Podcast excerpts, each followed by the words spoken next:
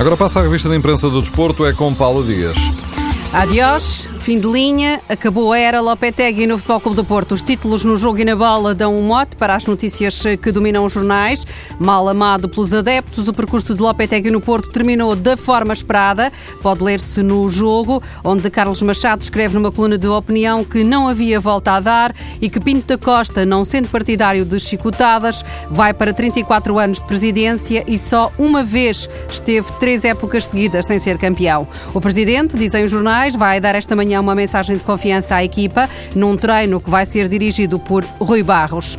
E agora, quem é o treinador que segue? A bola fala em André Vilas Boas, é o mais desejado. O recorde também fala nele, no nome do treinador do Zenit, mas o jornal O Jogo diz que Vilas Boas é um alvo difícil porque tem contrato com o Zenit. Marco Silva também é complicado porque não quer sair da Grécia até junho. O jogo conseguiu saber que Nuno Espírito Santo e José Alto Ferreira não são hipóteses e escreve que Luís Castro, treinador da equipa B, pode dirigir agora a equipa principal até ao final da temporada. Nos desportivos, apenas o recorde dá menos destaque na primeira página a Lopetegui. O jornal traz Bruno de Carvalho, presidente do Sporting, está indignado com a nota negativa 2.7 atribuída ao árbitro Hugo Miguel no Sporting Porto. Bruno de Carvalho considera que isto sim é pressão e quando o Sporting ganha aos rivais, os árbitros têm nota negativa. Insiste o presidente do Sporting que há erros grosseiros no Vitória de Guimarães Benfica. Foi tudo dito ontem por Bruno de Carvalho na Hora do Presidente, na Sporting TV.